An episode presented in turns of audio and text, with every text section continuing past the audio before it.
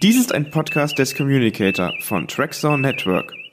Entdecke jetzt mit uns die unendlichen Weiten von Star Trek auf www.trackzone.de.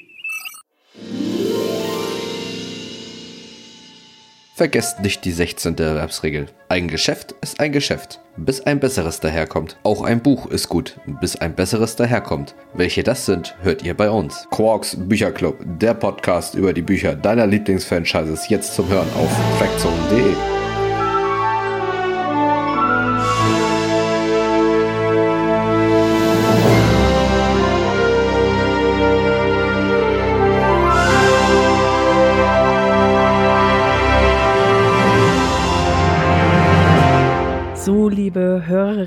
und Hörer, herzlich willkommen in unserer heutigen Ausgabe von Quarks Bücherclub. Es begrüßen euch heute Tom Götz. und Christiane Gref.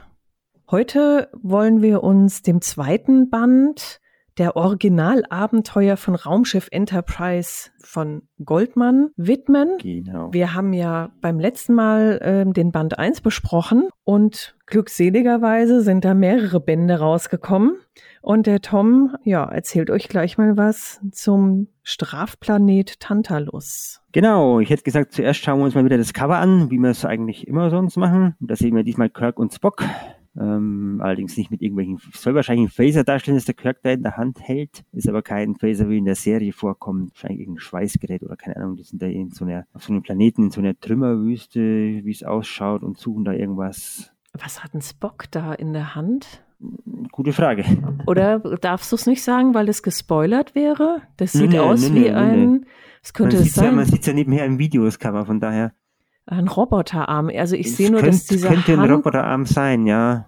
Ah, sowas. Also die Hand ist grottenschlecht gezeichnet von Spock, by the way, finde ich. Also die, die sieht so verdellt aus, als hätte er irgendwie Ja, stimmt, Kaugummi jetzt, in sagst, ist mir gar nicht aufgefallen. Jetzt, wo du sagst, ja, stimmt. Ja, ich so ein bisschen, bisschen so- eckig die Hand, ja. Ja, also so äh, die Falten äh, sind nicht da, wo sie hingehören. Also sieht aus, als wäre irgendwie Spock so ein geschmolzener Android. Hat mich jetzt so ein bisschen an Aliens erinnert. Sie haben Ähm, sich aber immer noch bemüht, die Ähnlichkeit zu den Schauspielern zu halten, ne? Also, das muss man schon sagen, das war auch beim ersten Band schon so, die Ähnlichkeit ist da schon gegeben. ja, absolut. Also du erkennst die, du erkennst sie sofort. Ja. Also Leonard Nimoy, William Shatner sind, glaube ich, unverkennbar, auch hier im Mhm. zweiten Band, ja. Jetzt sieht man da aber noch mehr. Also man sieht erstens mal so einen anderen Planeten oder Mond im Hintergrund, hinter Spock. Wart mal, mir fällt jetzt hier was ganz was anderes auf. Und auf der Tatsächlich, das ist mir auch noch nicht aufgefallen vorher. An der Uniform, bevor wir jetzt zum Mond kommen, an der Uniform, das fällt mir gerade auf, ist mir noch nie, ist mir nie vorher aufgefallen bei dem Cover. Sie haben es wieder falsch gemacht. Meine Güte, echt. es, es, hätte ich nicht gesehen, es wäre mir nicht aufgefallen, dass die Uniformoberteile spiegelverkehrt sind. Ja, die ne? haben die, die Abzeichen an der falschen Seite. Ja, Wenn du das er- das erste Band anschaust, die sind nämlich alle äh, rechts und hier sind sie links. Die haben die Uniform echt spiegelverkehrt gezeichnet. das ist mir auch aufgefallen. Und deshalb dachte ich, dass es vielleicht sogar ein Spiegelbild ist, aber das weiß ich nicht. Glaube Also ich jetzt nicht. wohlwollend gesagt. Ich glaube, die haben nur wieder wahrscheinlich einfach irgendwie platziert, damit man vom Kirk das noch sieht, weil der Arm vom Spock da so im Weg ist wahrscheinlich. Da haben wir das Abzeichen darüber geklatscht. Aber dann hätten sie beim Spock, ähm, ich meine, eins reicht ja auch, man sieht es ja auch. Und die Ähnlichkeit zu den Schauspielern ist ja tatsächlich gegeben. Also man erkennt die Knaben ja. Stimmt. Dann wird es bei den nächsten Bänden, schauen wir jetzt extrem, extrem drauf auf die, auf die äh, Uniformen und wie sie sie verhunzt haben oder nicht verhunzt Wir haben. sind, aber ich muss jetzt mal eine Lanze brechen ähm, für den Coverdesigner. Die Frisur vom Spock hat er gut hingekriegt. ja, die gut. sieht ja, geschissen ähnlich aus. Ja, ja. Wobei man sagen muss, die, ich habe ja in der ersten Folge, oder in der letzten Folge erwähnt, ich habe die Sammelbände mir geholt und ähm, da sind die, da gab es ja dann ein Cover für alle drei Bände und die sind ja noch grottiger, um Gottes Willen, da, da, da hältst du ja, da, die haben mit Star Trek überhaupt nichts am Hut. Das ist ja so ähnlich, wie wenn wir äh, zu Notruf aus dem All zurückgehen, zu der Folge, ne, wenn wir uns erinnern, dass die da die Orion, die Orion Enterprise gezeichnet haben, ne, da haben sie, glaube ich, im ersten Sammelband irgend so einen eckigen Klotz, so, so keine Ahnung, so ein Warhammer-Schiff oder, na gut, Warhammer gab es damals auch noch nicht, so ein, äh, ja, so ein, so ein eckiger Klotz halt, so 80ern, so ein eckiger Klotz als Schiff, so quasi mit so ein paar Antriebe dran geklatscht und ähm, Ja, ganz grauenhaft, ne? ja, ganz, grauenhaft. Vielleicht kann ich das Cover dann irgendwie noch, dass wir es im Video noch einbauen hier, ähm, dass wir das auch noch finden. Ja, das wäre was, genau. So, und ähm, Strafplanet impliziert ja schon was sehr Unangenehmes und Tantalus, der ist ja bekannt ähm, aus der Mythologie für unendliche Qualen. Was hat Ja, das denn mit dem ähm, Inhalt eigentlich zu tun, eigentlich gar nichts, weil wir haben ja vor äh, einigen Tagen die letzte Folge besprochen, das, das, den ersten Band besprochen. Und wenn du dich vielleicht erinnerst, es gab in dem ersten Band eine Geschichte, die heißt Tantalus. Ja. Das heißt, die entsprechende Folge, Strafplanet Tantalus, war schon im ersten Band dran. Und jetzt nennen die den zweiten Band so. Die Aha. Folge oder die Geschichte kommt da gar nicht vor. sehr unclever, das zu machen. Ich hatte äh, jetzt richtig Appetit und dachte, naja, wenn es im ersten Band schon so angeteasert wird, dann wird der zweite Band, der diesen Titel trägt, ja der Knaller. Ja, nee. Äh, Nee. Bäh. Ja, da haben sie halt wieder nicht aufgepasst. Ne? Das war, können wir, jetzt wieder stundenrund über, über Titel vom Buch und den Inhalt sprechen, ob die sich nicht absprechen, Verlag und Autor oder, oder keine Ahnung, oder äh, ja, äh, hm, ist halt beim zweiten Band halt auch wieder ein bisschen in die Hose gegangen. Ja, irgendwie schon. Genau. Aber um was geht's? Es sind natürlich wieder Folgenbeschreibungen beziehungsweise Geschichten zu den einzelnen Folgen, also Folgennacherzählungen in Romanform, wie beim ersten Band halt auch. Das wird uns die ersten zwölf Bände jetzt begleiten. Das sind nämlich die ganzen Folgen der ersten drei Enterprise-Staffeln. Also Blish hat quasi die Drehbücher genommen und hat einfach die Folgen nacherzählt. Richtig, ja. Und halt wie immer ähm, frühe Drehbuchentwürfe auch hat er zur Verfügung gehabt und dann kommt halt manchmal was anderes raus, als dann die Folge letztlich war. Mhm. Und die Geschichten, also jetzt mal abgesehen davon, dass das angeteaserte Tantalus einfach nicht äh, passiert, sind die interessant? Also welche Stories gibt's da so zu lesen im zweiten Band? Wir sollten vielleicht vorher noch kurz äh, das Ersch- Erscheinungsjahr anschauen, also im englischen Original 1968, wieder zeitgleich zur Serie, in Deutschland 1986. Schöner erschien der Band. Zahlendreher, genau. Ja, genau, stimmt, das ist ein Zahlendreher. Ja, so ein Zufall. Ja, sowas aber auch. Ja gut, sie sind ja vorher schon äh, bei ähm, Terra Astra erschienen, ne? aber ja, so richtig in Buchform. Ja, die erste Geschichte ist Arena, wie auch der Folgentitel im, Eng im englischen Original, äh, deutscher Episodentitel Ganz neue Dimensionen. Die, die berühmte Gorn-Folge mit Kirk, also wo Kirk zum ersten Mal auf die Gorn trifft. Die Mhm. heißen hier übrigens im Buch, also werden sie in der Übersetzung als Gorns beschrieben die ganze Zeit statt äh, Gorn. Aha. War halt damals so Wann, wann wurde das ausgebessert oder angeglichen? gar nicht Gar nicht, das Die ist einfach. immer noch so. Ich meine, auch in den Heinebänden, in einem der ersten Heinebände heißen die Klingonen auch noch Klingons. Haben sie dann nicht übersetzt und die heißen bis heute, glaube ich, in diesem Band Klingons. Aber das schauen wir uns an, wenn wir mal zu den Heinebänden kommen. Ja, machen wir. Äh, ja, ansonsten ist es aber wie in der Folge, also da haben sie nicht groß was geändert, ist eigentlich ziemlich vorlagengetreu geblieben. Ähm, die zweite Geschichte ist ein Vorgeschmack von Armageddon. Da haben sie auch den englischen Episodentitel A Taste of Armageddon ziemlich genau übersetzt. Krieg der Computer heißt die Geschichte auf Deutsch. Mhm. Auch hier wieder, ja gut, der, der Krieg zwischen den beiden Planeten ist so wie in der Folge eigentlich ziemlich, ziemlich dicht dran, ziemlich alles eins zu eins dargestellt worden. Also kann man jetzt keine großen Ösen und, und ähm, Ja, also keine Höhen, keine Tiefen, nö, einfach nö, nö. läuft. Die dritte Geschichte im Bunde ist Morgen ist gestern. Mhm. Die heißt so wie der deutsche Episodentitel auch. Ja, yeah, ich glaube im englischen Original auch. Die erste deutsche Star Trek Folge, die ausgestrahlt worden ist, wenn mich nicht alles täuscht. Ist jetzt hier im zweiten Band, kann man sie auch in Buchform quasi lesen. Mhm. Ja, auch da hier, ne, äh, wie ziemlich in der Folge, also keine Haken und Ösen, wie es so schön heißt, alles wie es sein soll. Die äh, nächste äh, Geschichte, die 1, 2, 3, die vierte im Bunde ist die Friedensmission, heißt die in diesem Band, ist die Kampf um Organia. Ich glaube, Errand of Mercy heißt sie im Original, die Folge, wenn nicht alles täuscht. Mhm. War sogar der erste Auftritt der Klingonen innerhalb der Serie und ist auch hier, wo wir gerade über die Übersetzungen gesprochen haben, also in diesem Band sind sie auch richtig mit Klingonen übersetzt worden, also in dieser Geschichte. Mhm. Wie komisch, ne? Dass es, ähm, dass es mal so, mal so ist und ähm, da keine einheitliche Sprachregelung existiert hat. Also heute wäre das, glaube ich, nicht, nee. undenkbar, oder? Richtig, richtig. Heute gibt's ja auch, selbst bei den Star Wars Büchern gibt's ja inzwischen, glaube ich, so eine Bibel, wo die Übersetzer reinschauen, wie sie es, es machen können, oder gab's damals. Ich weiß nicht, ob das bei Star Trek auch so war. Ich meine, bei Heine hat's damals einer gemacht, der Andreas Brandhorst, meine ich. Bin mir da, ich will jetzt meine Hand dafür nicht ins Feuer legen. Ich meine, ich habe da damals was mitbekommen, aber Mhm. so eine, so eine Star Trek Bibel für den Übersetzer, dass die dann immer die gleichen Begriffe verwenden und sowas. Also- Ansonsten auch hier wieder, wie in der Folge halt. Ja, die nächste Geschichte ist Kriegsgericht. Kirk und der Anklage, der deutsche Episodentitel. Hier der Episodentitel Kurt Marshall, also richtig wieder übersetzt. Ähm, ja, auch da gibt's eigentlich nicht groß viel was zu sagen. Ist wie in der Folge auch, ne, die Nacherzählung von Kirks Verhandlung, dass er angeblich jemanden umgebracht hat, was natürlich nicht so war. Die nächste Geschichte ist Unternehmen Vernichtung. Auch hier wieder den Episodentitel im englischen Original Operation Annihilate richtig übersetzt. Die Mhm. deutsche Folge heißt Spock außer Kontrolle. Ja. Da wird dann eben der Planet Deneva gesucht, wobei, besucht, wobei der Übersetzung Denevan heißt. Boah, Oder da halt blickt mal Buch einer durch, Denevan Mensch. Statt Geneva, ja. Ja. Wobei es ist nur ein N zu viel, also kann man jetzt hinwegsehen. Und was ich jetzt beim nochmaligen Durchschauen auch, was mir aufgefallen ist, dass äh, Kirks Bruder in der Geschichte gar nicht erwähnt wird. Also in der Folge findet er ja seinen Bruder da tot auf dem Boden liegend. Mhm. Lässt ihn natürlich kalt, weil damals ja, ein heulender Kirk oder so konnte man ja nicht zeigen. ja, in der Folge, in der nächsten Szene hat er es, glaube ich, wieder vergessen. Äh, ja, hier in der Geschichte ist es, es ist, daher ist es für die Geschichte auch völlig egal, der jetzt da tot liegt oder nicht. Ne? Im Buch ist er wieder gar nicht erwähnt. Ja, mein Gott, macht keinen großen Unterschied für, die, für den weiteren Verlauf der Handlung. Ja, also ich weiß nicht, ich finde, es ist schon ein fundamentaler Unterschied. Eigentlich schon, Also- eigentlich schon. Äh, Äh, die Charakterentwicklung eigentlich auch. Aber wie gesagt, sowohl in der Folge als auch im Buch haben sie es halt nicht weiter vertieft. Das war halt so, ja. Das ist ja, irgendwie so ist halt so schmerzbefreit. ne? Ja, wirklich. Das ist, also da hat man von Trauma und ähm, was es mit einem machen kann. Okay, es ist Bock, aber gut. Trotzdem, Ja, wir sind 1968 oder 67, also ja, da ist man dann noch anders damit umgegangen. Ne? Das war dann alles Ja, etwas ja. rustikaler und so. ist richtig, ja. Ja. Ja, faszinierend. Also das finde ich auch so diese, wie sich das alles verändert im Lauf der Zeit. Ja. Ähm, und heute würde man das natürlich als dramaturgisches Stilmittel nutzen und würde sich da drauf werfen und würde dann alles in der Totale zeigen. Ne? Aber ja, stimmt, ja. ja, damals war das irgendwie, ja, war halt anders.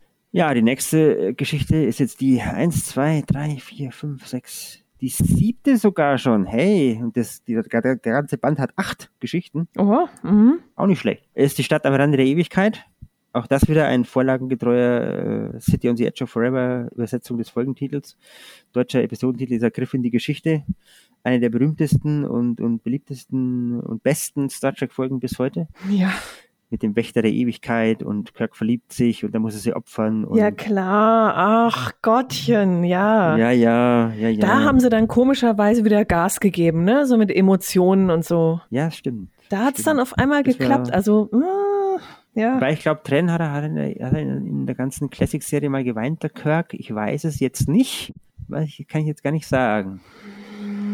Ich jetzt gar nicht sagen. Ich erinnere mich jetzt jedenfalls nicht. Gut, er hat Nee. nicht mal geweint, als in Star Trek 3 sein Sohn getötet worden ist. Also er hat zwar gut gespielt, dass er nach hinten getaumelt ist und so, und aber geweint hat er nicht. Nee, nee, das war, glaube ich, damals undenkbar. Nee, ich glaube. Weinen war damals uncool. Das ging nicht, dass Männer geweint haben. Gar nicht. Spock hat mal ein paar Tränchen vergossen, aber weil er unter dem Einfluss dieses Psi-2000-Virus, glaube ich, stand in der, im letzten Band auch, dieser Implosion in der Spirale-Geschichte, ne? Ja, da war, stand er ja unter Drogen. Das ist dann ja wieder. ähm, Ja, genau, stimmt, ist ja wieder was ganz was anderes, genau. Genau, ja. ist ganz was anderes und dann muss er das sogar, weil er hat ja ein Alibi quasi, er stand unter Drogen.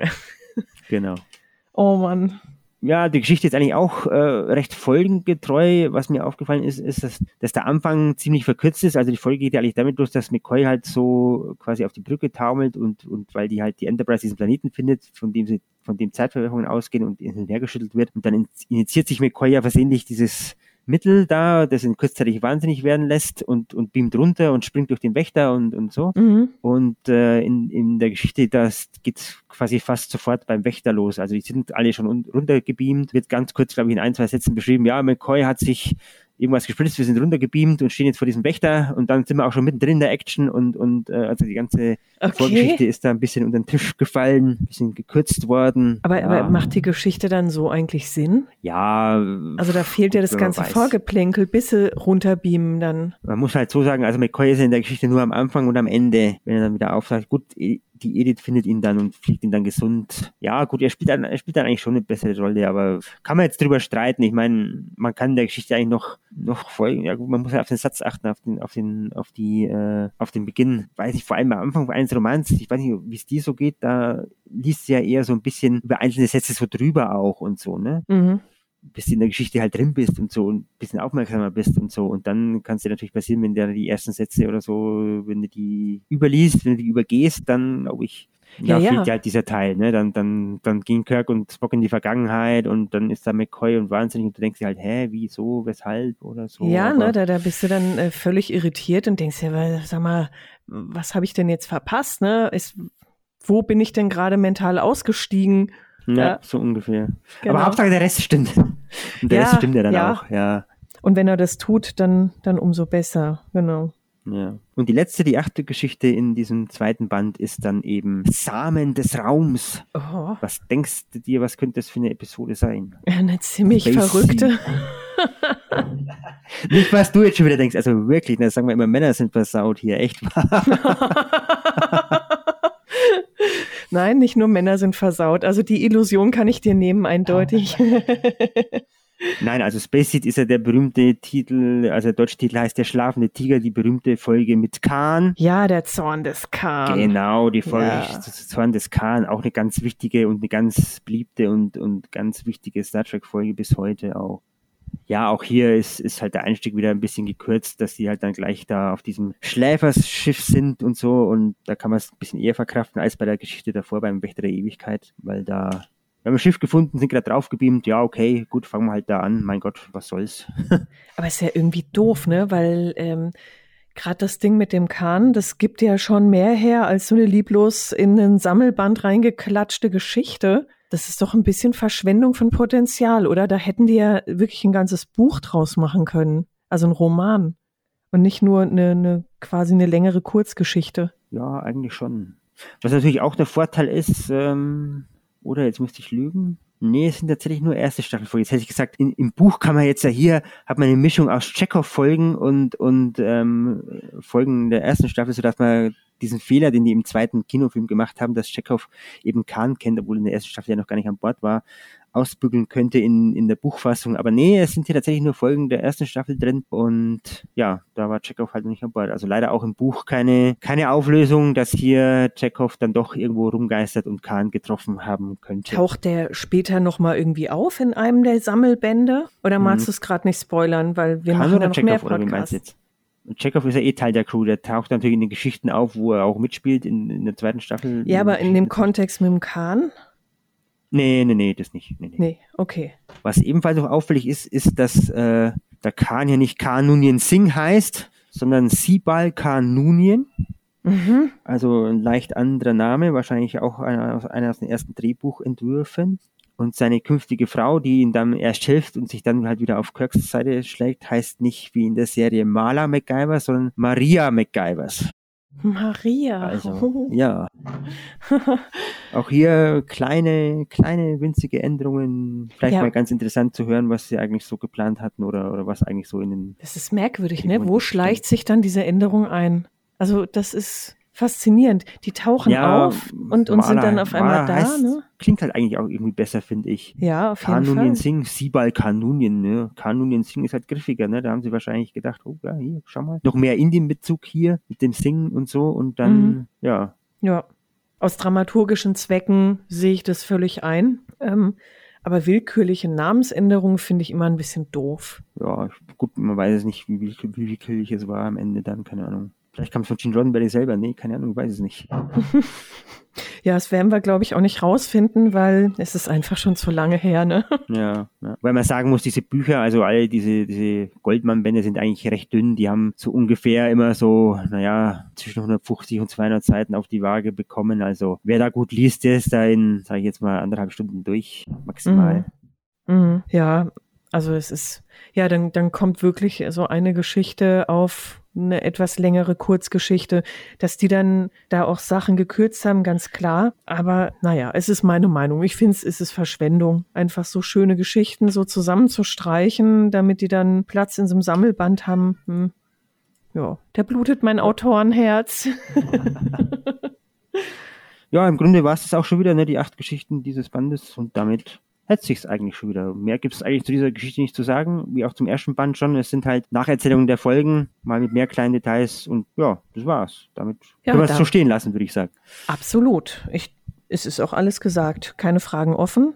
Es sei denn, ihr, liebe Hörerinnen und Hörer, habt noch Fragen an uns, dann schreibt uns gerne. Wir geben uns Mühe, darauf in einem der nächsten Podcasts einzugehen und verabschieden uns für heute von euch. Bleibt gesund und habt eine schöne Zeit. Jo, tschüssi, bis demnächst. Tschüss.